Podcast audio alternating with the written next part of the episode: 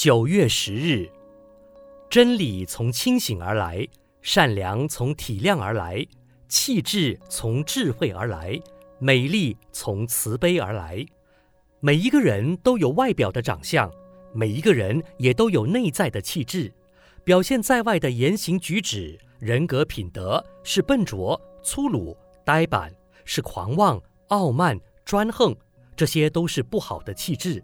但也有的人表现出慈悲的气质、道德的气质、高尚的气质、诚信的气质，这些气质都能像花草一样散发芬芳的气息，令人着迷。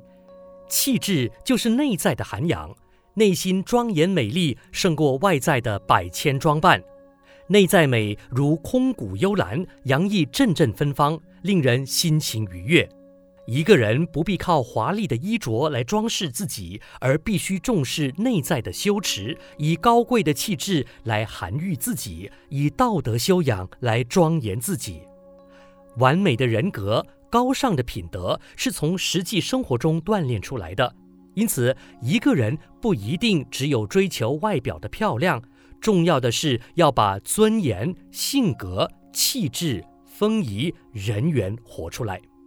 一个时常心存感恩的人，才能增长品德、变化气质，才能像花朵一样散发芬芳的气质。花是真善美的化身。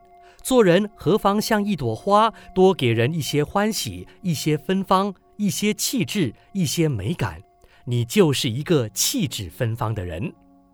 文思修，一个人必须重视内在的修持，以高贵的气质来涵育自己，以道德修养来庄严自己。每日同一时段与您相约有声书香。